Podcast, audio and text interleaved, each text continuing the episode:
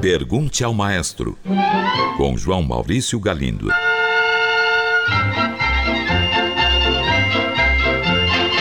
Olá, amigos. Um ouvinte enviou esta mensagem. Maestro, ouvi outro dia a famosa Golly Walk, Cake Walk de Debussy. E a peça lembrou-me os ragtimes de Scott Joplin. Qual a diferença entre essas duas formas, afinal?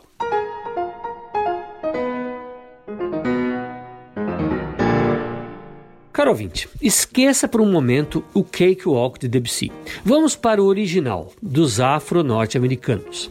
Cake quer dizer bolo, walk quer dizer caminhar. O que significaria então a expressão cakewalk? Um bolo que caminha? Vamos ver. Comecemos com a palavra walk, caminhar. Há muitas danças processionais em que os dançarinos fazem pouco mais do que caminhar. Essas danças, em geral, são feitas com música em tempo binário. Um, dois, um, dois, um, dois, como as marchas. Nos Estados Unidos, elas são conhecidas como two-step dances, danças em dois passos. Agora vamos ao cake, o bolo. Havia e ainda há bailes competitivos, onde os vencedores ganham prêmios. Nos Estados Unidos, na segunda metade do século XIX, havia bailes organizados pelos afro-americanos em que o prêmio era justamente um bolo. Assim, uma cakewalk era uma dança afro-norte-americana usada nos bailes onde se ganhava um bolo. E agora vamos ver o ragtime. Em determinado momento, na segunda metade do século XIX, pianistas afro-americanos começaram a tocar ao piano as músicas que eram executadas em bailes por grupos instrumentais. Ao fazerem isso, eles introduziram na execução certos maneirismos que acabaram por se transformar em características fundamentais, gerando assim um novo estilo. Características eram essas? Eram muita riqueza rítmica em ambas as mãos, com muitas síncopas. A palavra rag em inglês significa trapo, um retalho de tecido.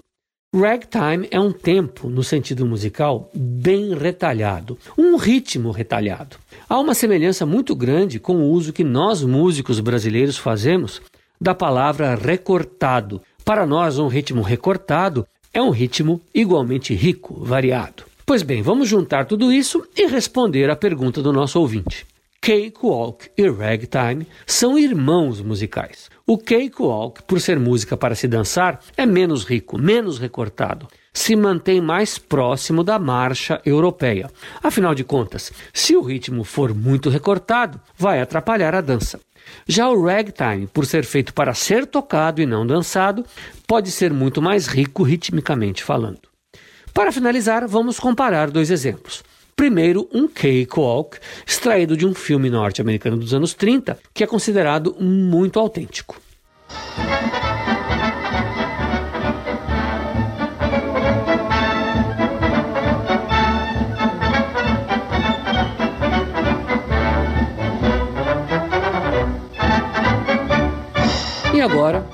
Ragtime, Maple Leaf Rag de Scott Joplin.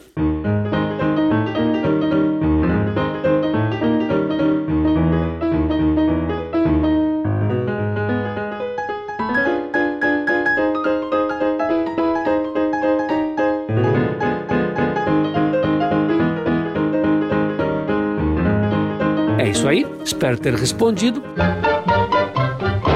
ouvinte pede que eu fale sobre a Sinfonia do Novo Mundo, do compositor tcheco Antonín Dvorak.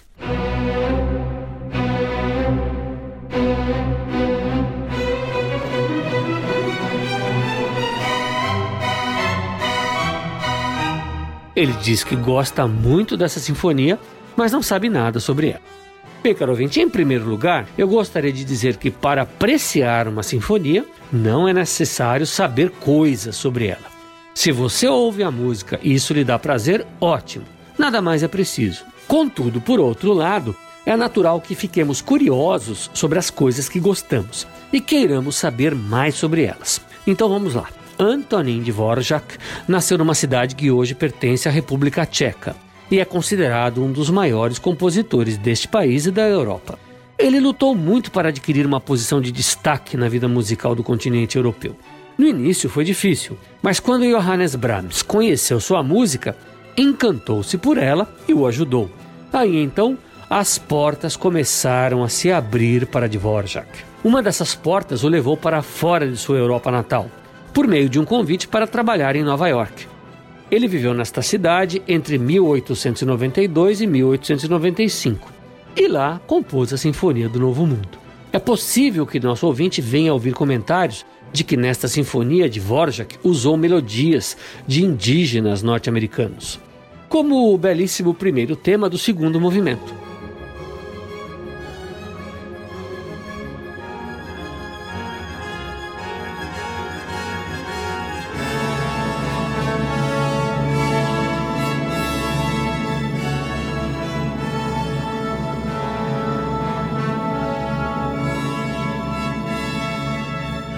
Contudo, o próprio compositor chegou a declarar que essas especulações não tinham sentido algum, ou seja, ele não usou nesta sinfonia melodias folclóricas ou indígenas dos Estados Unidos. A Sinfonia do Novo Mundo é sem dúvida uma obra-prima, música de primeira grandeza, uma das mais queridas sinfonias de todos os tempos. Quem gosta de música sinfônica e ainda não a ouviu, deve, em minha opinião, ouvi-lo quanto antes. Um ouvinte diz que não se recorda de ter visto violinistas ou violoncelistas canhotos. E então pergunta: o violino e o violoncelo podem ser modificados para a utilização de canhotos? Caro ouvinte, a resposta é sim. O violino e o violoncelo podem ser construídos especialmente para canhotos, mas eu nunca vi, nem ouvi falar de instrumentos assim. Eu já toquei em muitas orquestras, regi outras e assisti muitos concertos. Nunca vi nenhum instrumento ao contrário, digamos assim. Eu não digo que não existam, mas até hoje nunca vi.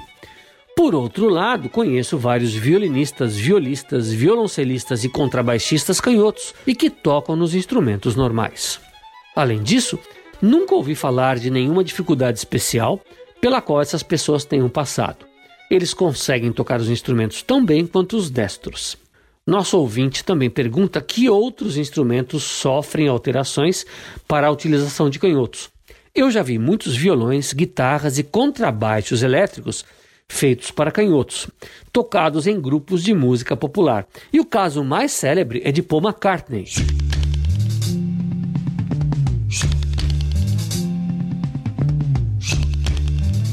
Que tocava contrabaixo nos Beatles. Mas voltando aos instrumentos de cordas com arco, se uma pessoa canhota quiser encomendar um instrumento especial, não haverá nenhum problema. Um bom artesão poderá construí-lo com toda certeza.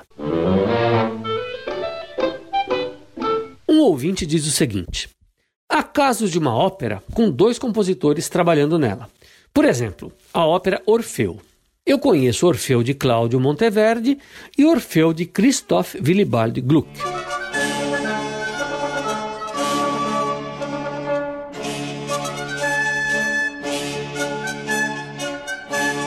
Então pergunto: trata-se do mesmo libreto? É comum esta situação? Ou este meu exemplo é uma exceção? Caro ouvinte, a resposta é sim. Trata-se de uma situação muito comum. O caso que você cita, Orfeu, é um bom exemplo. Orfeu é o personagem principal de uma conhecida lenda que faz parte da mitologia grega. Você cita dois exemplos de óperas compostas sobre essa lenda, de Cláudio Monteverdi e de Christoph Willibald Gluck pois eu consultei um bom dicionário de ópera e encontrei nada mais de 50 óperas compostas sobre este mesmo tema, todas de compositores muito pouco conhecidos hoje em dia. Muitas outras histórias encantaram os compositores a ponto de gerar várias óperas. É o caso, por exemplo, de Falstaff, de Shakespeare. Esta peça foi musicada por Verdi, por Dittersdorf e por Salieri, entre outros e também O Barbeiro de Sevilha, que foi transformado em ópera por Rossini, Paisiello, Benda e Morlacchi. A lista é muito grande. E finalmente, nosso ouvinte pergunta se o libreto é sempre o mesmo. Bem, às vezes sim, às vezes não. Uma mesma obra literária, digamos Romeu e Julieta, pode ser vertida para libreto de ópera por diferentes libretistas, mas com certeza a essência da obra deverá ser mantida ouvinte gostaria de saber qual é a diferença entre música erudita e música New Age. Cara ouvinte, comecemos então com o significado da palavra erudita. A palavra erudição tem a ver com estudo, conhecimento, pesquisa, cultura. Na Europa, durante séculos, muita gente pesquisou e criou muita coisa no campo musical. A música foi então tratada de um modo erudito. Um exemplo é a harmonia. A harmonia é quase uma ciência, uma coisa complicada, a combinação de vários sons simultâneos. Quando falamos em música erudita, falamos, portanto, de uma música criada sobre essas bases europeias e que procura ir sempre além, levando adiante essas pesquisas e estudos iniciados pelos europeus séculos atrás. Mas existe muita confusão nesta área. Por exemplo, às vezes basta uma música ter sido escrita por um alemão ou austríaco no século XIX para ser considerada erudita, quando necessariamente não é. É o caso de uma valsa ou polca de Johann Strauss.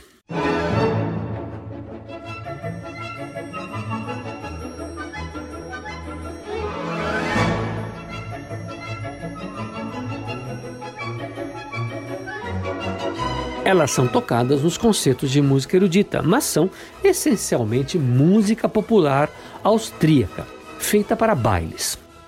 No século XX surge um novo fenômeno, a cultura de massa, com industrialização e produção em série. A música não escapou disso.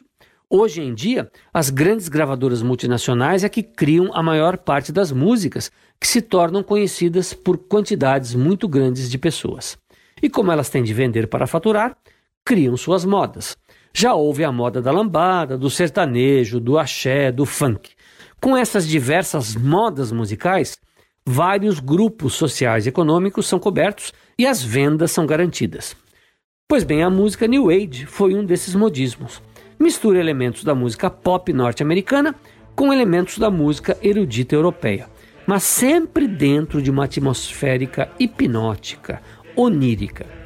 Os ritmos agitados, os efeitos dramáticos são evitados para não prejudicar este alto astral este clima de sonho. Eu não estou dizendo se ela é boa ou ruim, se eu gosto ou não. Isso não vem ao caso.